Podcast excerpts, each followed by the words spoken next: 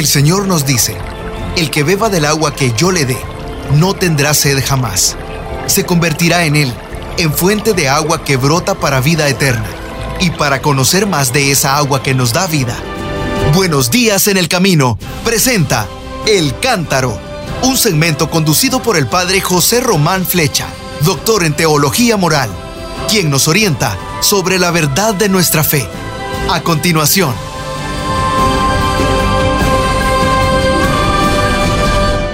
Queridos hermanos, queridas hermanas, así es, soy el Padre José Román Flecha de la Diócesis de León en España, hablándoles desde la ciudad de Phoenix en el estado de Arizona, en los Estados Unidos. Ayer el Santo Padre celebró la Santa Misa en la solemnidad de Pentecostés en la Basílica Vaticana y después, como es habitual, rezó la oración del mediodía a la Santísima Virgen desde la ventana de su biblioteca en la tercera planta, el tercer piso del Palacio Vaticano. Y comenzó dando mm, sus buenos días. Dijo, queridos hermanos y hermanas, buenos días. Y hoy también buena fiesta. porque se celebra la solemnidad de Pentecostés? ¿Y qué se celebra? Seguramente todos nosotros lo sabemos, pero el Papa, pensando que en la plaza hay gentes de toda procedencia, como ocurrió en Jerusalén en el primer Pentecostés, dijo, hoy se celebra la efusión del Espíritu Santo, la llegada, el derrame del Espíritu Santo sobre los apóstoles, que tuvo lugar 50 días después de la Pascua. Ya hemos dicho que la fiesta de Pentecostés había sido en origen una fiesta de la naturaleza, una fiesta, una fiesta de la recolección, los primeros frutos de los campos y de los rebaños y también de los primogénitos. Y posteriormente se espiritualizó y pasó a ser una fiesta de acción de gracias a Dios por la alianza, alianza que Dios había ofrecido a su pueblo, representada sobre todo por la ley, por la sacrosanta Torah, por la ley. Bueno, pues a los 50 días muchas gentes estaban reunidas en Jerusalén, como sabemos, y el Espíritu Santo llenó el alma, la vida, los ojos, los sentimientos de los discípulos de Jesús. Jesús lo había prometido varias veces. De hecho, dijo el Papa, y con razón, que en la liturgia de ayer, solemnidad de Pentecostés, el Evangelio, tomado del texto de San Juan, recogía una de aquellas promesas cuando Jesús había dicho a sus discípulos en el marco de la última cena, el Espíritu Santo que el Padre enviará en mi nombre, les enseñará a ustedes todo y les recordará lo que yo les he dicho. Y como suele hacer el Santo Padre, desmenuzó esa frase. Y dijo, y esto es lo que hizo el Espíritu. Y esto es lo que hace, y esto es lo que hará siempre. Enseña y recuerda. Había dicho Jesús, les enseñará todo y les recordará lo que yo les he dicho. Así es, enseñar y recordar. Esa es la tarea del Espíritu Santo. Esas dos acciones. Así es como Él penetra nuestros corazones con el Evangelio de Jesús, enseñando y recordando. Y a esas dos palabras se ciñó el Santo Padre. En primer lugar, enseñar. El Espíritu Santo nos enseña. ¿Y eso qué significa? Que con ese medio nos ayuda a superar una dificultad que todos nosotros tenemos en nuestra experiencia de la fe. La sensación de la distancia. A ver, a ver, ¿qué quiere decir eso? Bueno, pues el Espíritu Santo nos ayuda a superar el obstáculo de la distancia en la experiencia de Dios. ¿Por qué? Porque muchas veces puede surgir la inquietud de que hay mucha distancia entre el Evangelio y la vida cotidiana. A veces uno lo oye. Bueno, eso dijo el Evangelio, eso dijo Jesús, pero ¿y eso qué tiene que ver con mi situación actual? La situación de mi familia, el problema con mis hijos, el problema con la inmigración, ¿eh? el problema de los asesinatos de los cristianos en Nigeria. ¿Qué tiene que ver el Evangelio con esto que está ocurriendo ahora, con este drama? los disparos, las balaceras, sea en el estado de Texas, sea en Pensilvania o qué sé yo. Bueno, pues a veces nos queda esa impresión. ¿Queda tan lejos el Evangelio? El Papa dijo, sí, es verdad, Jesús vivió hace dos mil años y podemos decir, bueno, eran otros tiempos, eran otras situaciones y por eso el Evangelio a muchos les parece ya anticuado, lo dicen los hijos de ustedes y, los nietos más todavía. Así que parece, parece inapropiado, inadecuado para poder hablar a las gentes de hoy que tienen sus exigencias, que tienen sus problemas, que tienen sus sueños, sus aspiraciones, sus frustraciones, o no. El Papa lo sabe y por eso nos dijo, miren, también hoy a nosotros se nos plantea esta pregunta, ¿qué puede decir el Evangelio de Jesús en la era del Internet o de los vuelos espaciales? ¿Qué puede decir el Evangelio en esta era de la globalización? Globalización de los productos, globalización de los servicios, globalización de la información. Es un tema que ya hemos tocado alguna vez. ¿Cómo puede ser significativa hoy la palabra del Evangelio? cómo puede impactarnos esa palabra del Señor. Pues bien, el Papa dijo que podemos decir que el Espíritu Santo es, la frase me gustó, especialista en acortar las distancias. ¿A qué es interesante? El Espíritu Santo es quien acorta las distancias. ¿Por qué? Porque nos enseña a superarlas. Es el Espíritu Santo quien conecta la enseñanza de Jesús con este tiempo y con esta persona, conmigo en concreto.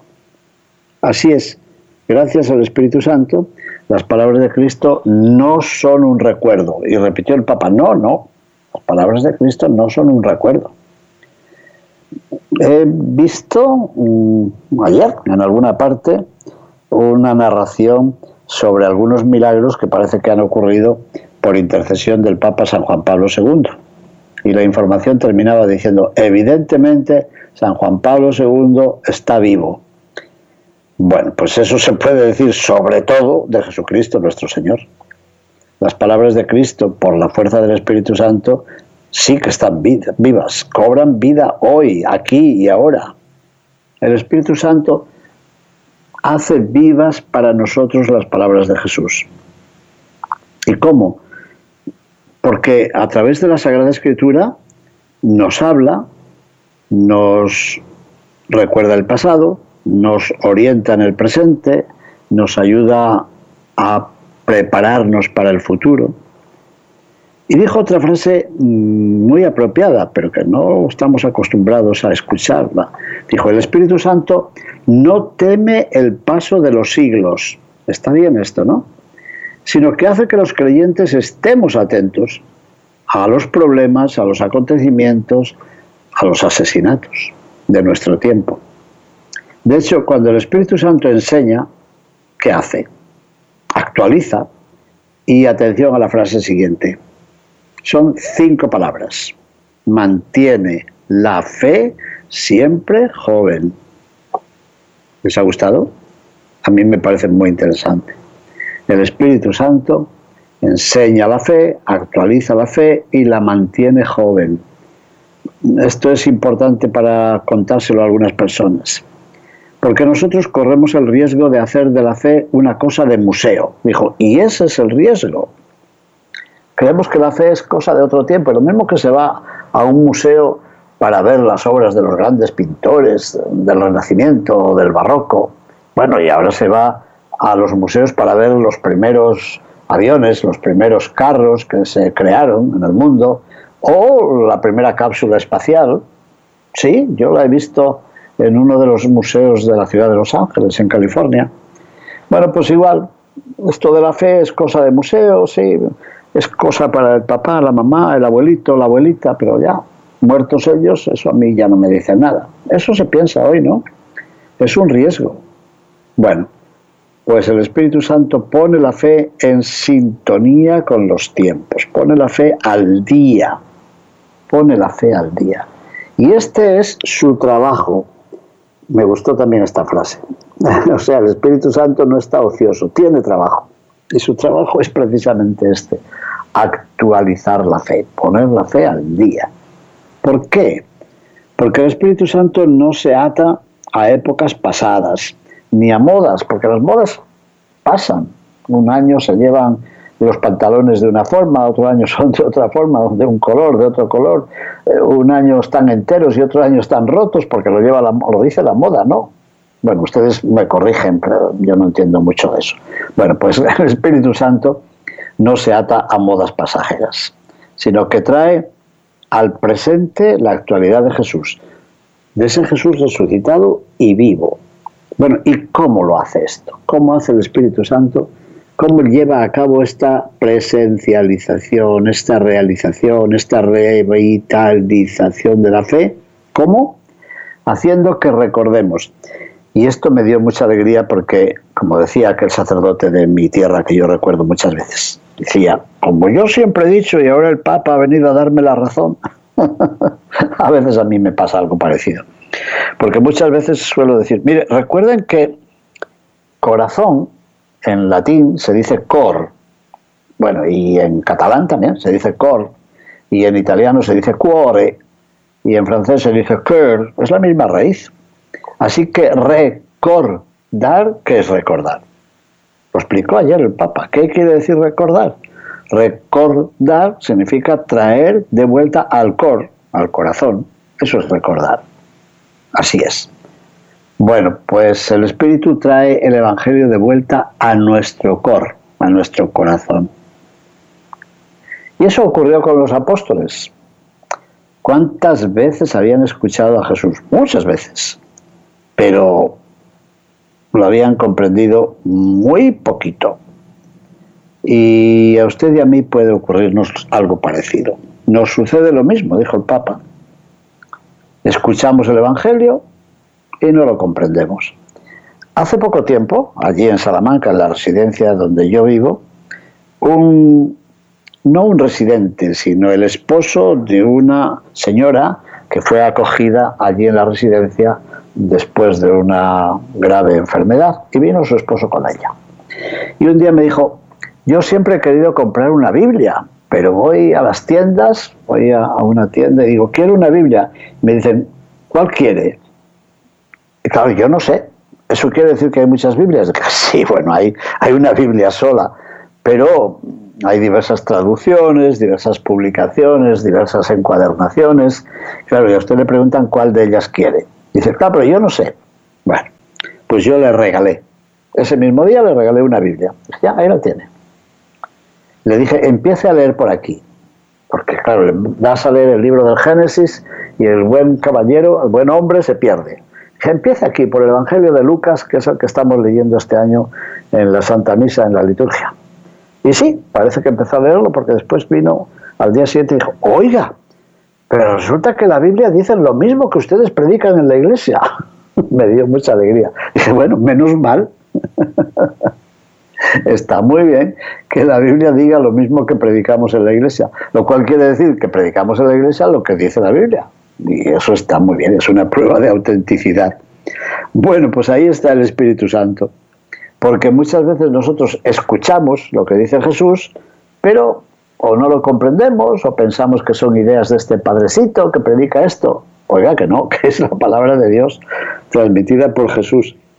A nosotros nos sucede lo mismo. Pero a partir de Pentecostés y gracias al Espíritu Santo, nosotros podemos recordar dar y comprender las palabras de Jesús, como les pasó a los apóstoles. Ellos aceptaron las palabras como si hubiesen sido específicamente para ellos y pasaron de un conocimiento exterior a un conocimiento más vivo, pasaron de un conocimiento de la memoria a una relación personal, a una relación convencida, a una relación alegre con nuestro Señor. Bueno, pues es el Espíritu el que hace todo esto.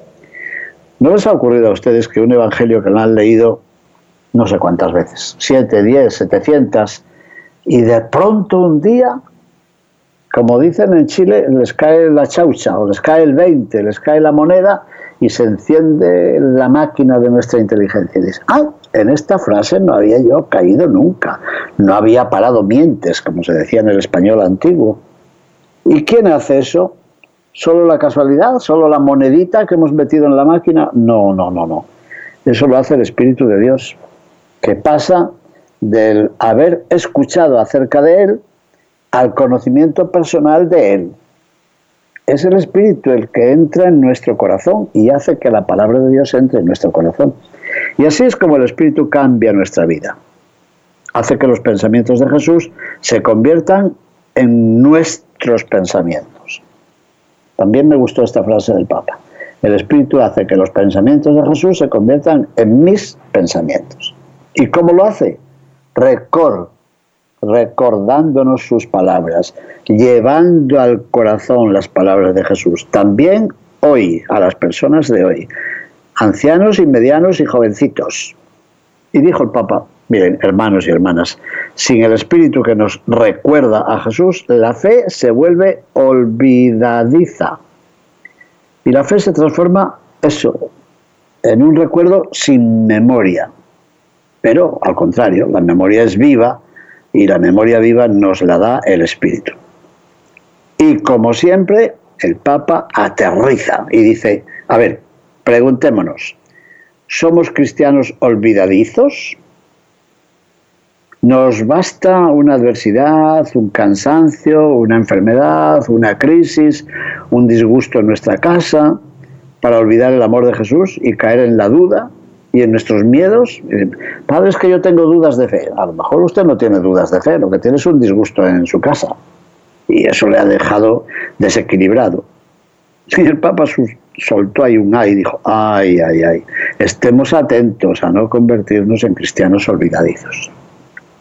Solución, remedio para todo esto, invocar, invocar al Espíritu Santo. ¿Cómo? En los momentos importantes, antes de tomar decisiones difíciles, en situaciones no fáciles, invocar al Espíritu Santo. ¿Y cómo? Tomemos el Evangelio e invoquemos al Espíritu de Dios. Y podemos decir, por ejemplo, ven Espíritu Santo, recuérdame a Jesús, ilumina mi corazón.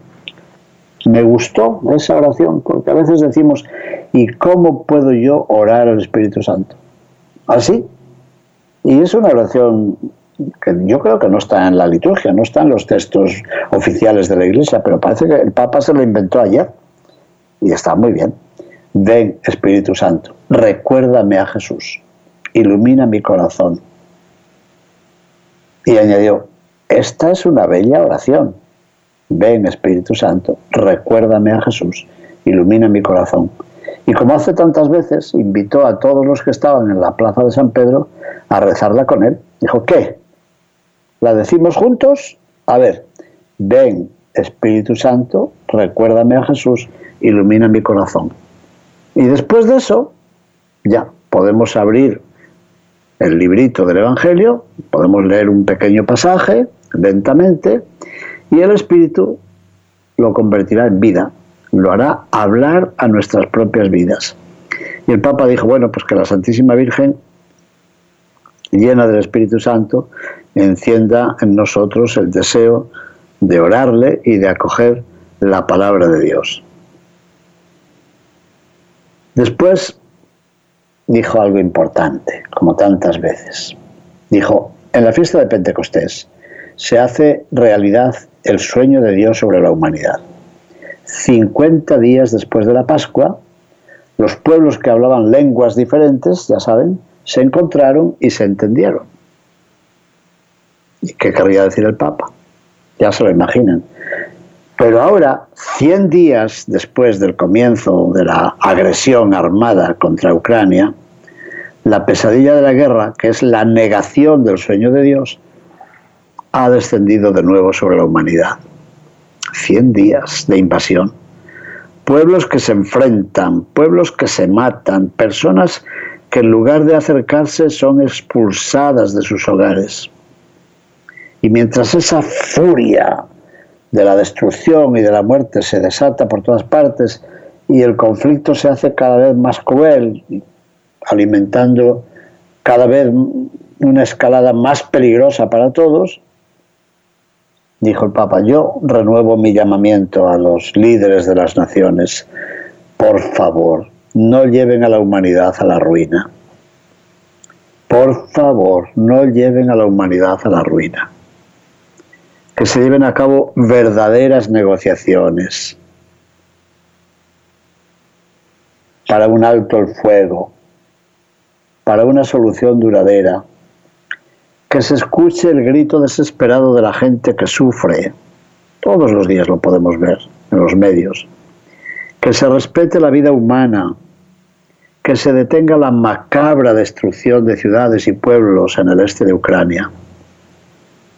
Y dijo, por favor, sigamos rezando y luchando por la paz, sin cansarnos. Bueno, después recordó que el sábado fueron beatificados en Beirut, en el Líbano, dos frailes menores capuchinos, Leonardo Melki y Tomás Jorge Saleh, sacerdotes y mártires asesinados por odio a la fe en Turquía en los años 1915 y 1917. En Turquía, un país que se esfuerza por parecer, eh, qué sé yo, occidental. Lo sé por experiencia, cuando he estado en Turquía, así me lo han dicho, nosotros somos modernos. Bueno, pues sí. Estos dos misioneros libaneses dieron prueba de una confianza fuertísima en Dios nuestro Señor y de una entrega y una abnegación por el prójimo. Eran jóvenes, tenían por los años 30, unos 35 años. Después dio una noticia alegre dijo que se había enterado con satisfacción que la tregua en Yemen, atormentado también por la guerra durante tiempo y tiempo y tiempo, la tregua se ha renovado por otros dos meses. Por dos meses hacen tregua y dejan de, de matar. Qué pena, por dos meses. Que sea una tregua ya, definitiva, ¿no? Y el Papa dijo, bueno, gracias a Dios y a ustedes que están orando. Espero, dijo, espero que esta señal de esperanza pueda ser un paso más para poner fin a ese conflicto tan sangriento que ha generado una de las peores crisis humanitarias de nuestro tiempo. Nosotros pensamos en la invasión de Ucrania porque, bueno, pertenece a un mundo más conocido, pero el conflicto del Yemen, pues, nunca hablamos de ello, ¿verdad? A que nunca hacemos oración por ello. Por favor, dijo, no dejemos de pensar en los niños de Yemen. Hambre, destrucción, falta de educación, falta de todo. Qué terrible. Después ha recordado también los deslizamientos de tierra causados por las lluvias torrenciales en la región de Recife, en Brasil. Y después saludó también al movimiento internacional por la reconciliación y el movimiento por la no violencia está bien. Es preciso recordar también a estos movimientos que tratan de llevar la paz a nuestras generaciones, a nuestro mundo.